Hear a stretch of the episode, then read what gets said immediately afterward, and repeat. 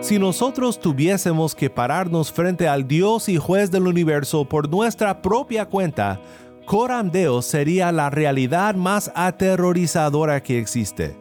Pero Jesús está allí.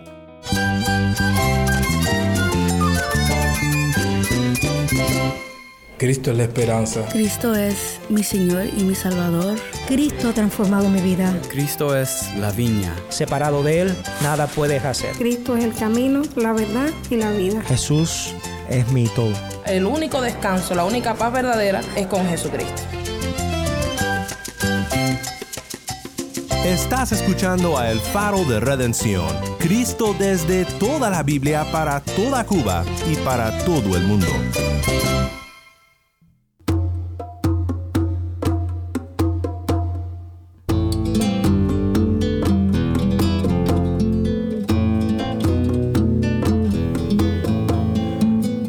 Mi nombre es Daniel Warren, gracias por acompañarme aquí en El Faro. Seguimos en nuestra serie titulada Coram Deo. Coram Deo es una manera de pensar sobre la presencia de Dios en nuestras vidas y cómo nosotros vivimos toda la vida ante su presencia.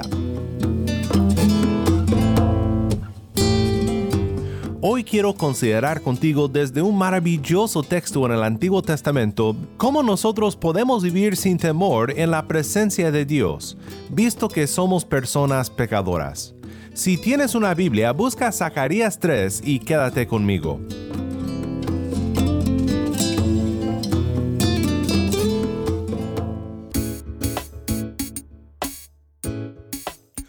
Hoy seguimos en nuestro estudio de un tema que debe de marcar nuestras vidas, coram deo, una frase en latín que significa en la presencia de Dios. Coram deo debe de ser un lema que todos recordamos todos los días. Todo lo que hacemos, todo lo que somos, siempre está expuesto al soberano Dios de todo el universo. Esta es una realidad a la vez reconfortante y a la vez escalofriante. Reconfortante porque vivimos en un momento histórico cuando estamos más conectados que nunca, pero más aislados y solos que nunca. Una profesora de MIT en Boston, Estados Unidos, doctora Sherry Turkle, ha escrito un tremendo libro llamado Solos Juntos. Y esta es su suposición. Aunque estemos más conectados que nunca por las redes sociales, por llevar medios de comunicación instantáneos en nuestro bolsillo, imagínate nomás lo que antes requería de un largo viaje, enviar una carta por caballo en un viaje que tomaría días, ahora sacas tu celular de tu bolsillo y clic y ya llegó. Pues Turkle dice que a pesar de todo esto, estamos más solos que nunca, que lo que ella ha descubierto en sus investigaciones es que estamos socialmente y emocionalmente empobrecidos por lo mismo que supuestamente nos debe de conectar con otros. Digo que también es escalofriante el concepto de corandeo, porque aunque tenemos un gran deseo de conexión, sabemos que siempre tenemos presente al Dios que nos creó, y aunque esto debería de ser reconfortante, pues deja de serlo cuando recordamos nuestros pecados. Como bien sabes, si tienes un perfil de Facebook o de Instagram, algo parecido, todos tenemos un impulso natural de presentar al mundo una versión editada de nuestras vidas no publicas un estado honesto que revele el más oscuro secreto de tu corazón. Y realmente tampoco publicas mucho sobre lo difícil que es la vida. Obviamente nos quejamos, sé que nos quejamos en Facebook y en medios de comunicación, pero presentamos una versión de nosotros al mundo que se mantiene dentro de ciertas normas. Usamos el mejor filtro para la imagen de nuestra vida para que podamos controlar el yo que es conocido allá por otros en el mundo. Pues no existe ningún filtro en el Coram Deo. Dios te mira por quien eres, y esto puede ser reconfortante o escalofriante. Y lo que hace toda la diferencia es Cristo y el Evangelio de su gracia. Hoy quiero pensar en un pasaje que revela un maravilloso ejemplo del dilema del corandeo y de la solución divina. Escuchemos juntos ahora la lectura de Zacarías 3, 1 al 5. Entonces me mostró el sumo sacerdote Josué, que estaba delante del ángel del Señor. Y Satanás estaba a su derecha para acusarlo. Y el ángel del Señor dijo a Satanás, El Señor te reprenda, Satanás. Repréndate el Señor que ha escogido a Jerusalén. ¿No es esto un tizón arrebatado del fuego?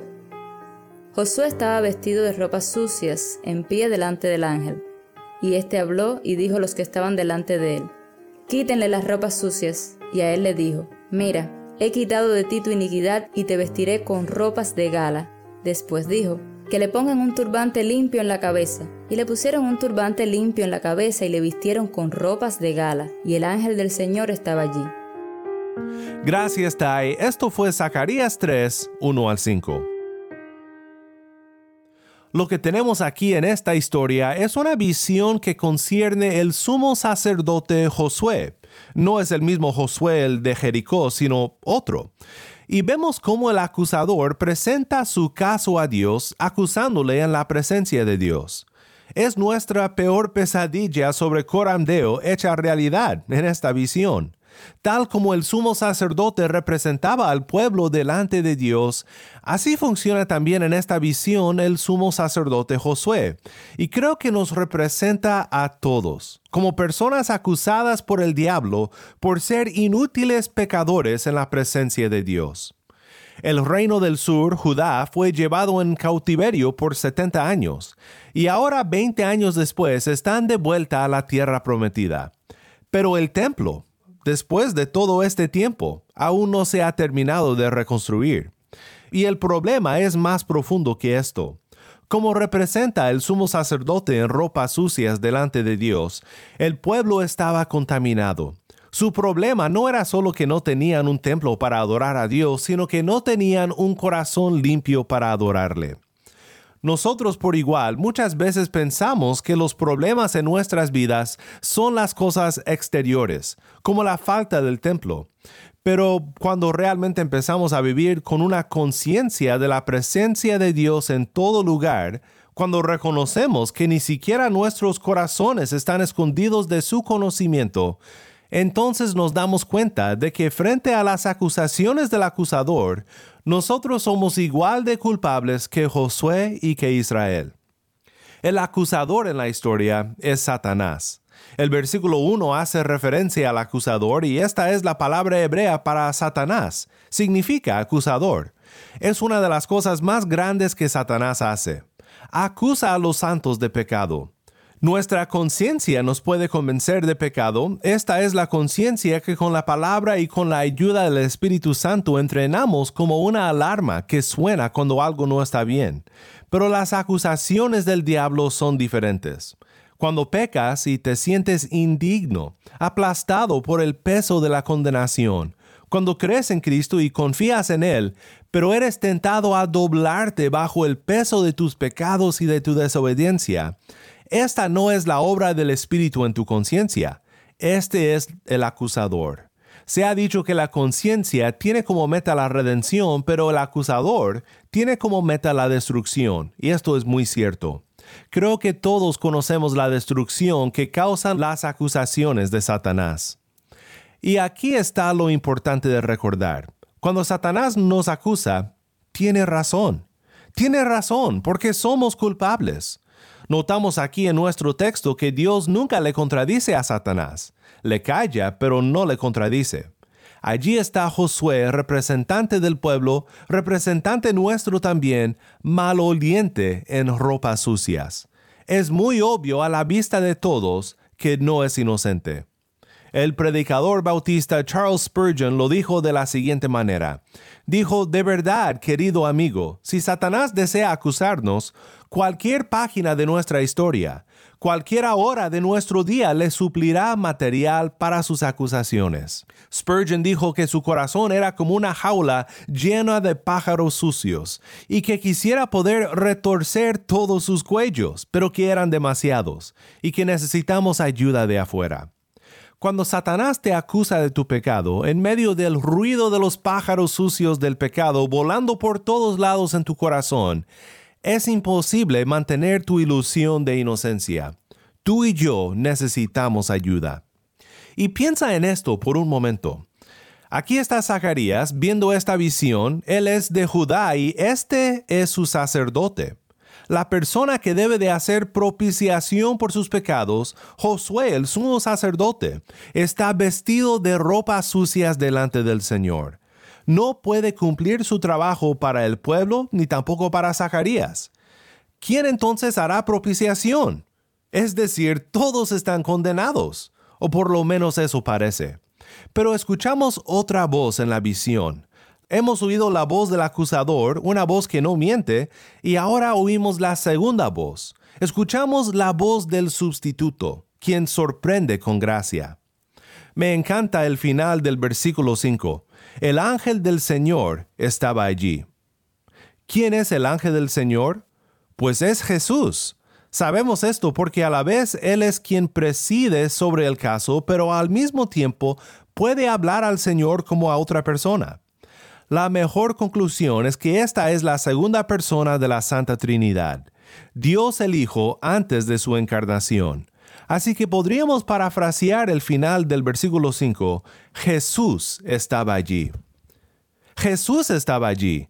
Esta frase es de gran aliento y déjame decirte, es lo que hace que Coram Deo sea reconfortante y no escalofriante. Si nosotros tuviésemos que pararnos frente al Dios y juez del universo por nuestra propia cuenta, Coram Deo sería la realidad más aterrorizadora que existe. Pero Jesús está allí. Jesús está allí con nosotros. Veremos la diferencia que esto hace, cómo la justificación que recibimos por fe en Jesús es ilustrada de una manera tan maravillosa en este texto. Pero confiemos y descansemos en esto. Toda nuestra vida está a la vista de Dios. Coram Deo, pero Jesús está allí con nosotros. Primera de Juan 2.1 dice, Hijitos míos, les escribo estas cosas para que no pequen. Y si alguien peca, tenemos abogado para con el Padre, a Jesucristo el justo.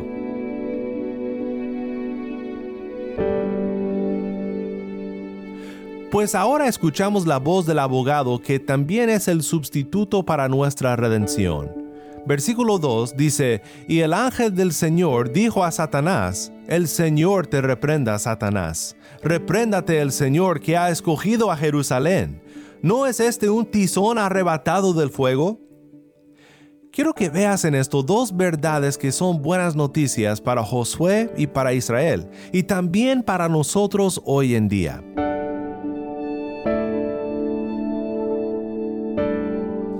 Primero, en este texto que acabamos de escuchar, somos escogidos para rescate.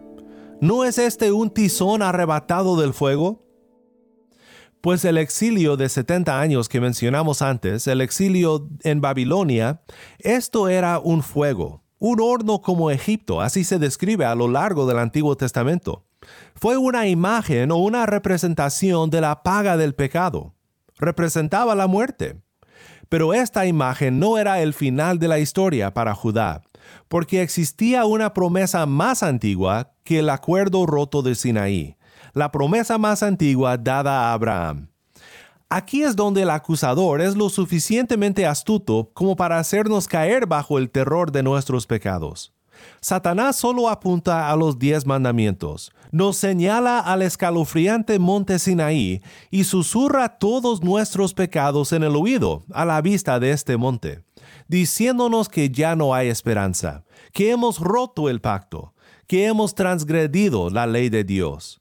Pero aquí Satanás es como un abogado chueco porque ha escondido la evidencia de que Israel no está perdido, porque el programa y el plan de la gracia de Dios continúa a base de la promesa hecha a Abraham. A pesar de la rebelión del pueblo, hay una promesa que cumplir. Y aquí es donde nuestras historias se unen con la de Josué y la de Israel. Nuestros pecados son perdonados a base de esta misma promesa porque la promesa hecha a Abraham es la promesa de Jesús. Pablo habla de esta promesa en Gálatas. En Gálatas 3 dice que la ley, que vino 430 años después de Abraham, no puede nulificar la promesa hecha a Abraham. Y según Gálatas 3:16, la promesa es la promesa de Jesús. Ahora bien, las promesas fueron hechas a Abraham y a su descendencia. No dice y a las descendencias como refiriéndose a muchas, sino más bien a una, y a tu descendencia, es decir, Cristo. Esta es la promesa que necesitamos, que tú necesitas y que yo necesito. Dios no se ha olvidado de su promesa, cumplirá su promesa a pesar de las acusaciones de Satanás, a pesar de las ropas sucias del sacerdote y del pueblo. Dios enviará a Jesús, arrebatará a Judá como un tizón arrebatado del fuego. Rescatará a Judá para enviar a Jesús, el león de Judá, quien rescatará a todos sus escogidos. Es maravilloso esta verdad y muy reconfortante. Somos escogidos para rescate en Jesús. Pero hay algo más. Somos escogidos para rescate y también somos vestidos de justicia. Y aquí llegamos realmente al clímax de esta historia. Me encanta. Escucha de nuevo los versículos 4 y 5. Y éste habló y dijo a los que estaban delante de él, Quítenle las ropas sucias. Y a él le dijo, Mira, he quitado de ti tu iniquidad y te vestiré con ropas de gala. Después dijo, Que le pongan un turbante limpio en la cabeza. Y le pusieron un turbante limpio en la cabeza y le vistieron con ropas de gala. Y el ángel del Señor estaba allí. Aquí es donde se pone buena la visión y el Evangelio simplemente empieza a cantar. El diablo se va, ya no escuchamos de él, y Josué recibe nueva ropa, ya no más ropas sucias, está vestido con ropa limpia. Es un maravilloso ejemplo del Evangelio que nos viste de las ropas limpias de nuestro Redentor. Como dijo Thomas Manton, no podemos recibir la bendición sin el manto de nuestro hermano mayor. Y creo que el colmo de todo es el momento en el que Zacarías clama de repente. Habla aunque parece ser una visión más para su instrucción que para su participación. Sin embargo, Zacarías clama que le pongan un turbante limpio en la cabeza. Recuerda, Zacarías necesita un sacerdote capaz de hacer propiciación para él. Y este turbante era parte de los mantos de los sacerdotes, una parte necesaria para poder hacer su obra. En otras palabras, Dios, danos todo lo que necesitamos para poder ser salvos.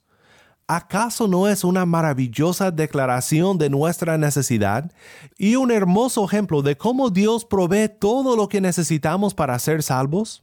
Y aquí está lo maravilloso de esta historia. Nos recuerda que podemos vivir en la presencia de Dios sin miedo alguno.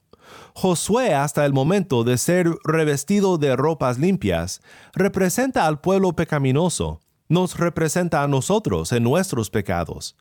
Pero al ser revestido como el sumo sacerdote, hecho capaz de hacer propiciación de los pecados, en esto no solo representa cómo nosotros somos revestidos, sino que representa el sumo sacerdote Cristo Jesús, el único que es capaz de redimirnos por su obra en la cruz del Calvario. Él es el único sumo sacerdote cuya misma vida puede ser el perfecto sacrificio, porque Él fue el único que vivió corandeo en perfecta obediencia. Su sacrificio hace que nosotros podamos ser limpios y aceptados por siempre. Ya no tenemos que filtrar nuestra apariencia delante de Dios porque Él nos ve y ve la obra terminada de Cristo en nuestro lugar. Corandeo no es escalofriante cuando Jesús está allí. Cuando vestido de su justicia podemos descansar en el Evangelio de su gracia. Qué maravilloso es pensar que no tenemos que seguir engañándonos a nosotros mismos ni escondiendo de otros quiénes somos. En Cristo somos conocidos y aceptados por su obra en nuestro lugar, por el limpio manto de su justicia con que nos vistió, por su amor y por su gracia. Que esto defina la vida para nosotros y nos haga feliz de vivir corandeo. Si estás escuchando por el podcast, te quiero agradecer por tu ayuda en hacer que crezca la audiencia de El Faro. Sabemos que muchos han de estar compartiendo con otros sobre cómo seguirnos en el podcast, en Apple Podcast, Google Podcast, Spotify o por otros medios, porque notamos la diferencia que ha hecho. Si no lo has hecho, te pido que compartas esta semana con un amigo sobre cómo puede escuchar el faro de redención en el podcast o en la página web. También estamos en WhatsApp. Nuestro número es 1786-373-4880. Nuevamente nuestro número de WhatsApp 1786-373-4880. Envíanos un mensaje de voz, nos encantaría saber de ti. Gracias una vez más por tu fiel sintonía. Para más información sobre este ministerio y sobre cómo puedes ser parte de nuestra misión de alcanzar a Cuba con el mensaje de Cristo en toda la Biblia, visita nuestra página web elfaroderedencion.org. elfaroderedencion.org.